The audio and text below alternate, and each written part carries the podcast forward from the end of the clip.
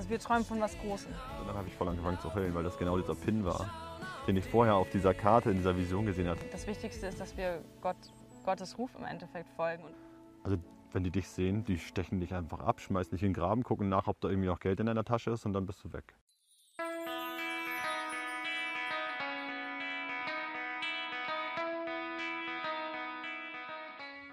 Hallo, Wir sind Thomas und Lina Menke und wir sind für die Allianzmission in Paraguay unterwegs. Hier in Asunción wollen wir in einem Armenviertel Menschen bewegen und Welt verändern, indem wir ihm helfen und zeigen, wie das Reich Gottes ganz praktisch aussehen kann. Und wie es dazu kam, erzählen wir euch jetzt. Viel Spaß! Nach Vielleicht erzähl doch mal das mit der das Ding, Karte. ist, das Ding ist, ich hatte einmal eine Vision gekriegt von Gott, das war so eine Weltkarte, da war so ein Pin drauf, wie bei Google Maps, ja. Aber das Problem ist, dieser Vision, ähm, ich habe zwar diese Weltkarte gesehen, ich wusste irgendwo Südamerika, aber ich wusste nicht genau, wo das ist. Und ähm, wenn man jetzt so eine Vision hat und ähm, angenommen, das ist jetzt so ein Bild, ja, was vor dir ist und du bewegst deinen Kopf, dann bewegt sich das so mit. Das heißt, ich konnte das nicht so definieren. Das heißt, ich habe dann gesagt, hey, ich glaube, wir gehen irgendwann mal nach Südamerika, ich habe da so eine Vision gehabt. Ähm, und dann kamen viele andere Geschichten dazwischen und dann hatten wir irgendwann ein Gebetstreffen bei uns in der Gemeinde. Und dann bin ich da so auf und ab gelaufen, wie ich das meistens tue. Und dann kam irgend so eine Person, ich weiß nicht mehr genau, wer es war, hielt einfach direkt vor mir an und sagt, hast du schon mal über Paraguay nachgedacht?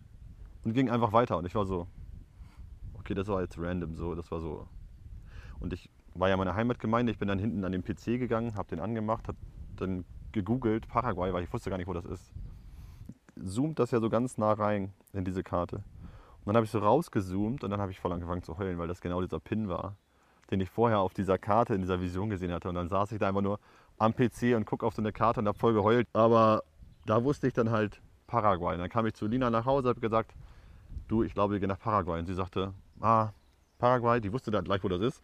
Keine Küste, Südamerika, Armut. auf jeden Fall Armut. okay. Ja, passt. So, machen wir. So, und dann äh, haben wir das da entschieden, dass wir nach Paraguay gehen. Und dann, wie gesagt, wir wussten halt nicht wann. Aber es war für uns immer so, naja, wenn die Kinder groß sind. Wir hatten, zwei Kinder hatten wir zu der Zeit und wir dachten, naja, vielleicht so in sieben, acht, neun, zehn Jahren so irgendwie so. Und ähm, dann sagte mir der, der ähm, junge Mann, der bei uns im Team war, der sagte dann, nee, du musst bereit sein innerlich, wenn Gott heute Nacht dir einen Traum gibt, musst du morgen losfahren können. Und ich dachte so, ja, das ist ein bisschen radikal, aber wir sind ja auch äh, ziemlich spontan. Und er hat das meiner Frau erzählt, die fand das eine gute Idee. Let's go. Und äh, dann haben wir gesagt, Gott, wenn immer du uns rufst, dann gehen wir los. Mein Arbeitgeber, der hat mir eines Morgens eine E-Mail geschickt. Ich war im Außendienst und hat mir mitgeteilt, dass mein Team von heute auf, von jetzt auf gleich aufgelöst wurde. Ohne Ankündigung, ohne alles. Und das ähm, hat dazu geführt, dass ich nicht mehr arbeiten durfte, aber weiter bezahlt wurde. Und das über neun Monate, glaube ich. Und in der Zeit haben wir dann gemerkt, okay, das war für uns so ein Anstoß, wo Gott gesagt hat, okay, jetzt geht's los. Und dann sind wir los. Alles verkauft und ab nach Paraguay.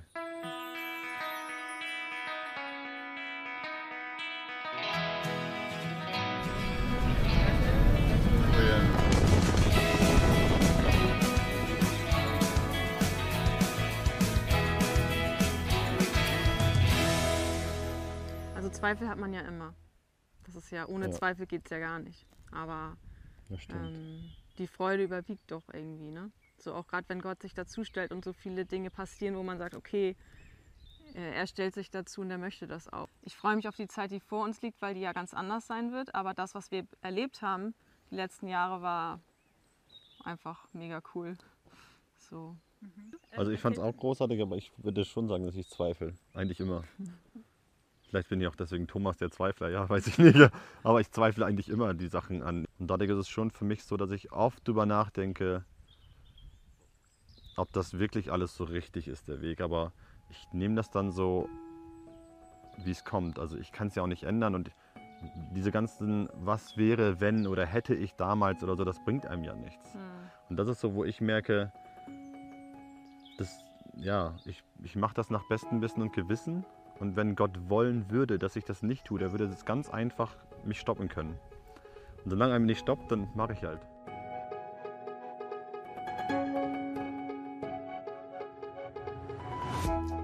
Anfang 2014, als wir relativ neu in Paraguay waren, da hatte ich von Gott das aufs Herz bekommen, dass ich zu den Armen gehen soll. Ähm, und ich wusste aber gar nicht, wo die sind. Das heißt, ich bin dann äh, in eine lokale Gemeinde gegangen und habe gefragt, wo die Armen denn wohnen. Dann wurde mir gesagt, na, die wohnen in der Nähe vom Fluss meistens, weil viele sind halt Fischer, da ist auch freies Land, da bauen sie dann halt ihre illegalen Hütten. Dann habe ich halt gesagt, ich würde ja gerne hingehen. Und dann wurde mir der erste, also die erste Person, die ich traf, die hat mir gesagt, nee, da gehst du lieber nicht hin, weil du siehst aus wie ein Amerikaner und als Amerikaner, die werden denken, du bist reich und die werden dich einfach ausrauben. Und dann habe ich gesagt, na gut, das war jetzt nicht so ganz ermutigend, ich gehe nochmal zu einem zweiten, vielleicht erzählt er mir was anderes. Bin ich zu dem zweiten hin und der sagte mir dann einfach, also wenn die dich sehen, die stechen dich einfach ab, schmeißen dich in den Graben, gucken nach, ob da irgendwie noch Geld in deiner Tasche ist und dann bist du weg. Da geht man einfach nicht hin, das ist super gefährlich.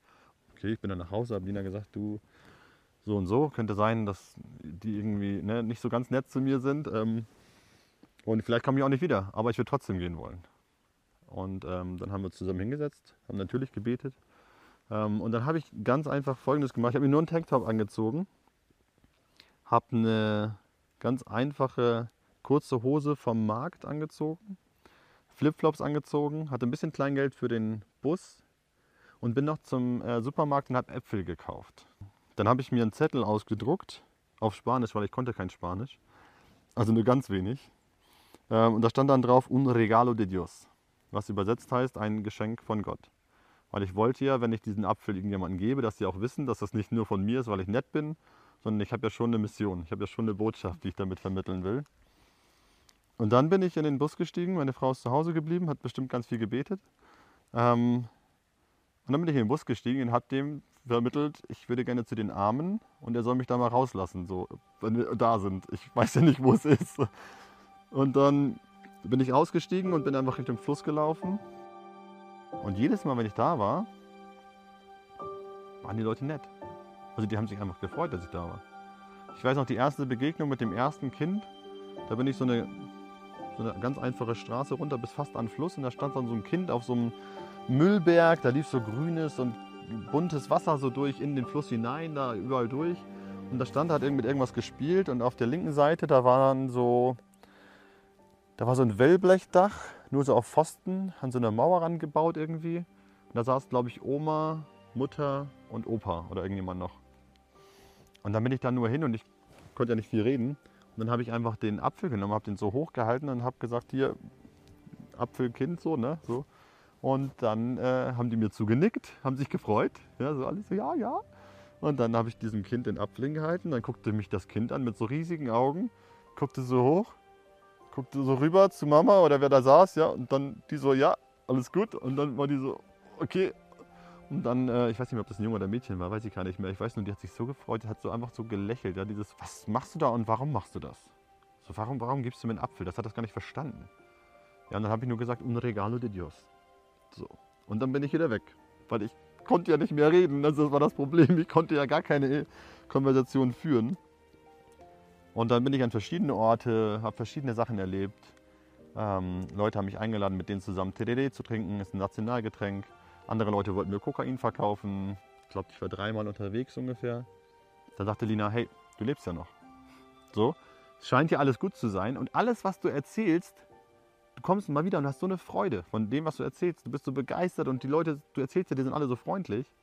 Und dann sind wir zusammen losgegangen. Ja, auch mit unseren Kindern, also die haben wir auch mitgenommen. Ich glaube, das erste Mal waren wir dann an einem Ort und da war eine Frau, die hat sich gefreut und die war so stolz, die hat uns dann erstmal ihr Schwein gezeigt. Also sie da also ganz einfach alles gebaut, ne? So, und dann war da irgendwie so ein Käfig, da war ihr Schwein, oh, guck mal, ich habe ein Schwein und so. Ja. Und wir so, ah, cool, cool. Schwein. So. Schwein. Aber die war so stolz. Und dann war da so ein anderer Mann, der hat uns dann seine Werkstatt gezeigt mit seinen Sachen, mm, die er da gebastelt ja. hat und so. Und also die sind gleich so, die laden dich gleich in ihr Haus ein. Obwohl mm. die Häuser, für uns erstmal war das sehr befremdlich, weil wir waren da ja noch nie drin und es ist so, es ist schon was anderes. Also die Häuser sehen schon sehr mitgenommen, auch von innen aus und sehr dreckig und ne?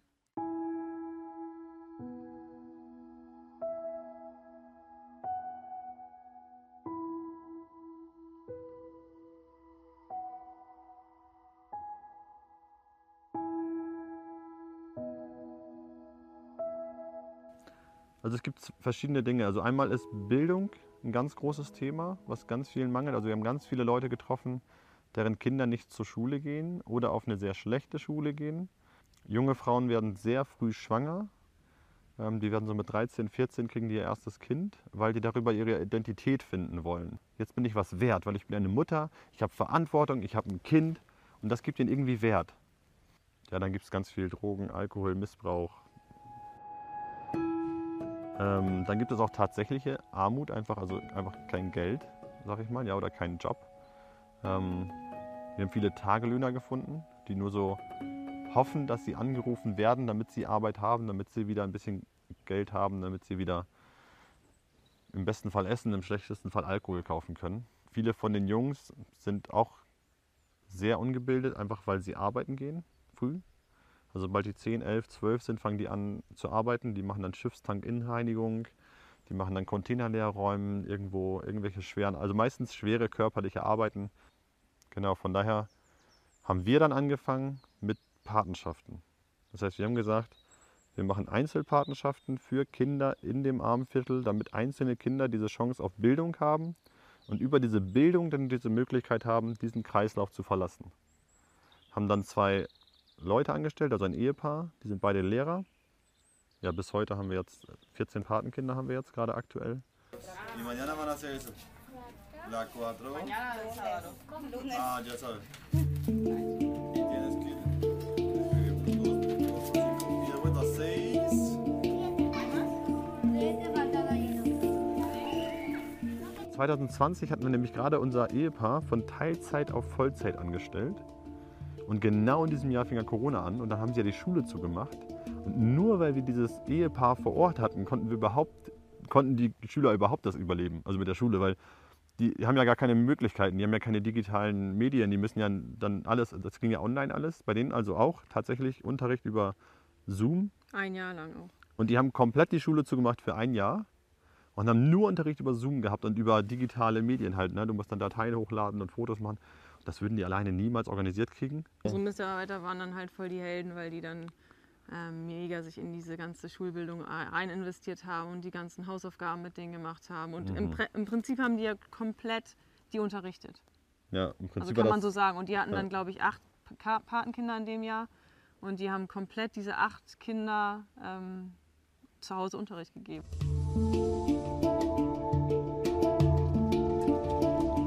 Noch nicht erzählt, wir haben ja 2018 haben wir einen Verein gegründet in Deutschland, einen gemeinnützigen Verein. Der heißt Maranatha International. Und über diesen Verein laufen auch die Patenschaften, über diesen Verein sind auch, ist das Ehepaar angestellt, über diesen Verein mieten wir ein Haus. Über diesen Verein läuft dann nicht alles, was dort in Paraguay in Pro- Projekten läuft. Und der Verein ist natürlich gemeinnützig und läuft über Spenden. Das heißt, wir haben in dem Fall haben wir dann ein Projekt gemacht, haben gesagt, ein Lebensmittelpaket kostete, glaube ich, 10 10 Euro. Genau, und dann haben wir gesagt 10 Euro und das haben wir dann über soziale Medien an alle möglichen Leute, die wir kannten, verteilt. Und dann der Response war echt krass. Also das war bis jetzt bei beiden Aktionen, hm, bei den Lebensmittelpaketen genauso wie bei dem Hausrenovierungsprojekt, hatten wir am Ende so viel Geldüberschuss, dass wir das Projekt noch erweitern konnten. Also es war dann so, wir waren so, äh, das ist zu viel Geld. Nee, warte mal, das ist nicht zu viel Geld. Unser Projekt ist zu klein. So, ja, das war so und dann haben wir das Projekt erweitert.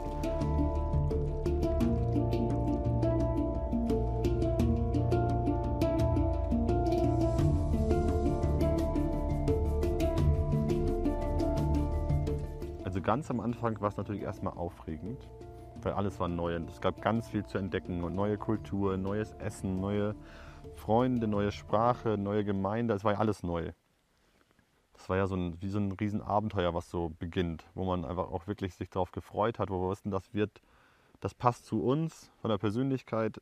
Und dann so nach einem halben Jahr, würde ich sagen, ungefähr, fing das dann schon an, dass man merkte, oh, ein bisschen Einsamkeit kommt so durch. Man merkt so, irgendwie hat man keine richtigen festen Freundschaften. Und dann hatten wir irgendwann gemerkt, wir haben nur noch uns beide. Und im Nachhinein kann ich sagen, das war auch super gut, weil das unsere Beziehung voll gestärkt hat.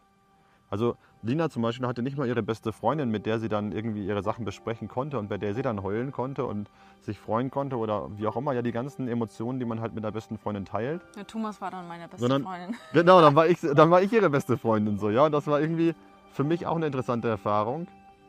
Und ähm, unsere Freundschaft hat das einfach mega gestärkt. Also für uns ist das so, wir sind da rausgegangen aus dieser ganzen Zeit und wir waren beste Freunde. Und das war halt, vorher waren wir auch schon sehr gute Freunde, aber das war halt nochmal viel intensiver, weil man so ganz abhängig war von dem anderen.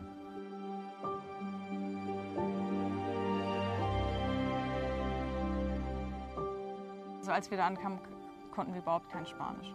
Achso, ja Also gut. Nur so ganz, sage ich mal, die einfachsten Wörter, aber wir konnten einfach kein Spanisch. Und das hat es natürlich so ein bisschen erschwert, den, den Eingang da in das Land. Aber wir haben uns da so ein bisschen durchgeboxt und haben das dann auch relativ schnell, sage ich mal, die einfachen Sachen, so dass man eine Konversation auch führen konnte. Ähm, unsere Tochter ist dann auch auf eine spanische Schule gegangen. Das heißt, die konnte eigentlich früher Spanisch als wir. Die hat dann für uns teils übersetzt. Ähm, genau. Aber ich muss sagen, wir sind halt mit der Kultur und mit dem Land, also wir haben uns sofort in das Land verliebt, in die Kultur verliebt, in die Menschen. Das war von Anfang an so für uns einfach total schön. Also du gehst mit deinen Kindern zum Beispiel über eine Straße und da kommen ähm, halt die Erwachsenen und, und machen, oh, wie schön und oh, und die blonden Mädchen und Jungs und also die fanden das einfach, ich war dann halt auch noch schwanger. Ähm, dann fanden die das so toll, dass ich schwanger bin. Also für man, manche Me- Menschen mögen das vielleicht nicht, aber für mich war das eigentlich schön. So, die kamen dann auf mich zu und streichelten meinen Bauch und die sind so halt, also erstmal sind die viel körperlicher so. So ein bisschen touchy, Ähm, ne? So ein bisschen so. Genau, und dann so. sind die aber auch offen. Du, geh, du triffst jemanden auf einer Straße, gehst einfach irgendwo hin und der spricht dich einfach an, ah, hi, wie geht's? Und dann redest du mit dem so, schnackst und dann geht der wieder auseinander. Also es ist so, die sind einfach total offen.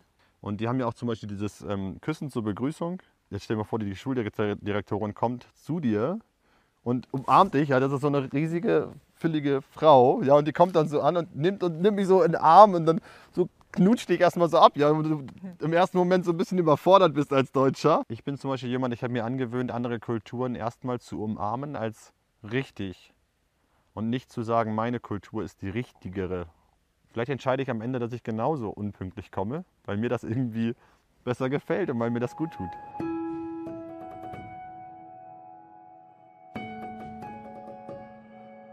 Glaube, also für mich auf jeden Fall die Beziehung. Die haben uns besucht und dann sind die wieder weggefahren. Und in der Zeit, wo die da waren, war es so richtig, also richtig schön. Aber als die dann weg waren, war das so, es bin ich erstmal in so ein Loch gefallen und ich dachte, oh, ich bin jetzt so einsam und das ist so schlimm.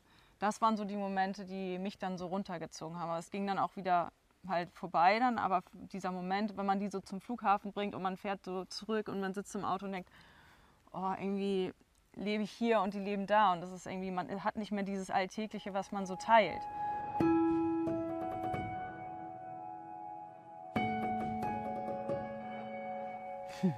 Also ich mache mir da nichts vor. Das, ist, ähm, das war auch meine größte Herausforderung zu sagen, ich gehe diese Beziehung gerade, also auch vor allem Enkelkinder, ähm, unsere Eltern mit unseren Kindern, so dieses auch wegzunehmen, ähm, darüber zu entscheiden, okay, ihr dürft euch jetzt nicht mehr sehen. Das war das, was mir am schwersten gefallen hat jetzt.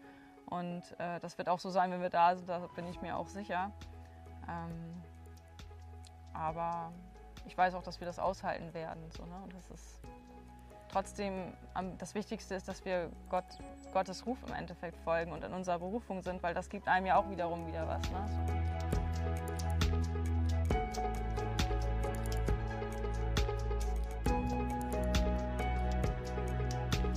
Also auch weil wir schon mal da waren, wissen wir ziemlich genau, was das kostet. Und deswegen ist unsere Entscheidung, glaube ich, auch dieses Mal, ich glaube, es ist uns schwerer gefallen. Wir haben länger drüber nachgedacht als beim letzten Mal. Aber dafür wissen wir auch genau, wo es hingeht. Du, wir kennen ja schon, wir wissen, wo wir einkaufen, wir wissen, was wir kaufen, wir wissen, welche Lebensmittel es gibt, wir wissen auch, welche es nicht gibt. Wir wissen, wo ein Spielplatz ist, wir wissen, wo der Park ist. Das sind ja alles Sachen, die man jetzt nicht neu entdecken muss.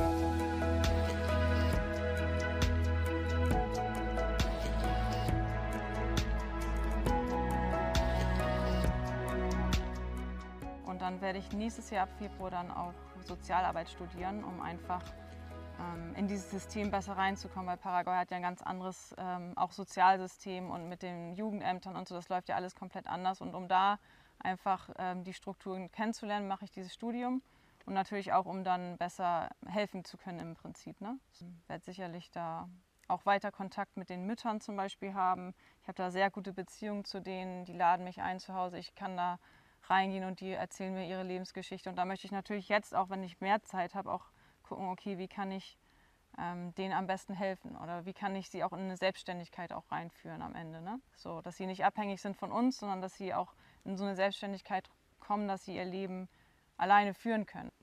Und äh, eine meiner Hauptaufgaben dort vor Ort wird ja Netzwerken sein. Das heißt, es geht darum, Ressourcen, die schon vorhanden sind, dort hinzubringen in dieses Armenviertel, da diese Verknüpfung zu schaffen, dass eben dann Jugendarbeit da stattfinden kann. Ja, dass also die Jugendlichen zum Beispiel eine ganz normale Jugendstunde haben, wo sie einfach einen anderen Input kriegen als den, den sie den Rest der Woche kriegen. Ähm, dann geht es darum zu gucken, wie können wir irgendwie ähm, diese Arbeitslosigkeit, wie können wir der begegnen, ja, gerade diese Jugendarbeitslosigkeit, ähm, aber auch Alkoholismus und sowas. Ja, es gibt ja Organisationen, die auch im Land da sind, aber eben nicht da, wo wir sie gerade brauchen. Und wir versuchen halt dann Möglichkeiten zu schaffen, dass da eine Verbindung entsteht, damit denen eben ganzheitlich geholfen werden kann. Weil ganzheitlich ist so ein bisschen ein Begriff, das kriegst du auch nie ganz hin. Das muss man auch ehrlich sagen. Ganzheitlich klingt schön, aber es ist, ähm, kein Mensch ist in der Lage, dem anderen ganzheitlich zu helfen. Am Ende geht es darum, dass wir denen sagen, hey, du brauchst Jesus Christus. Das ist der Einzige, der dir ganzheitlich helfen kann. Wenn die Jesus nicht erleben, dann können wir so schöne diakonische und soziale Projekte machen, wie wir wollen. Dann ist das am Ende auch alles nur Schall und Rauch.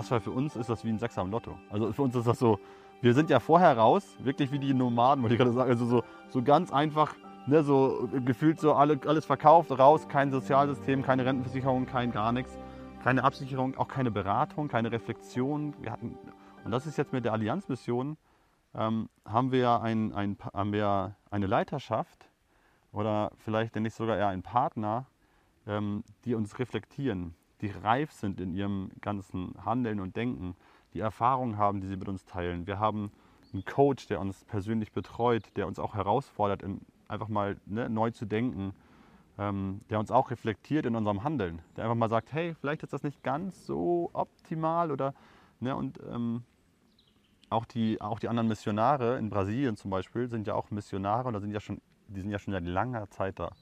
Und ähm, was wir halt auch machen werden, ist, dass wir dort nach Brasilien gehen, uns Projekte angucken von schon erfolgreichen Projekten, wo wir merken, die sind ähnlich wie das, was wir machen möchten. Dann können wir da lernen, wie es funktioniert. Und wenn wir dann bei uns ein Projekt anfangen, dann können sogar wiederum von Brasilien Leute, die schon sowas gemacht haben, mit ihrem ganzen Erfahrungsschatz rüberkommen zu uns nach Paraguay und uns helfen, das aufzubauen. Ich meine, das ist so mega cool. Wir haben zum Beispiel so einen Traum, eine Schule aufzubauen. So, ja, gerade für so lernschwache Leute und sowas. Und die haben gerade eine Schule fertig aufgebaut und übergeben in lokale Hände. Also da sind Leute, die wissen genau, wie es funktioniert, die uns einfach genau das geben können, was wir brauchen.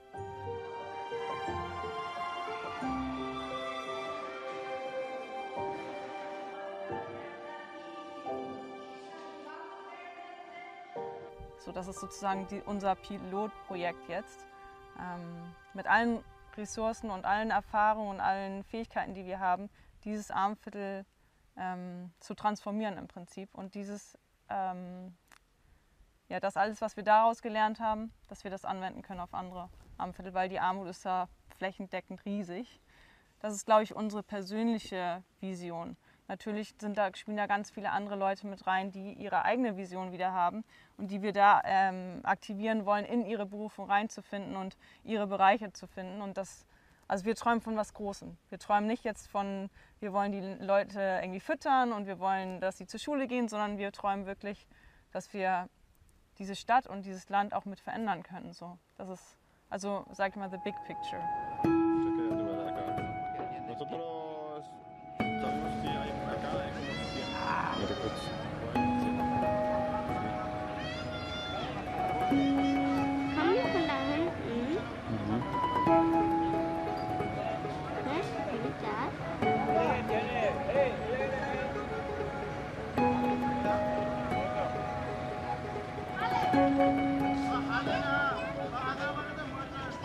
glaube, wo immer du bist, dass Gott eine Berufung für dich hat und dass du deine Berufung da, wo du bist, jetzt ausleben kannst.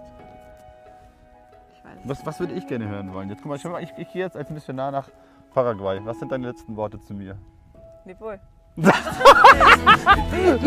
wohl! was so Soll ich das aber ermutigend, sagen? was ermutigendes.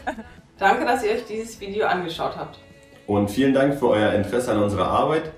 Wenn ihr mehr herausfinden wollt über das, was wir aktuell tun und auch was wir in Zukunft noch erleben werden, dann schaut einfach rein unter www.allianzmission.de slash menke. Wir freuen uns, wenn ihr euch mit uns auf die Reise macht. Bis dahin. Ciao, ciao. Ciao. vor unserem König, wir beten dich an. Wir kommen zusammen, um dich zu preisen, wir beten dich Menschen bewegen, Welt verändern, als Salz und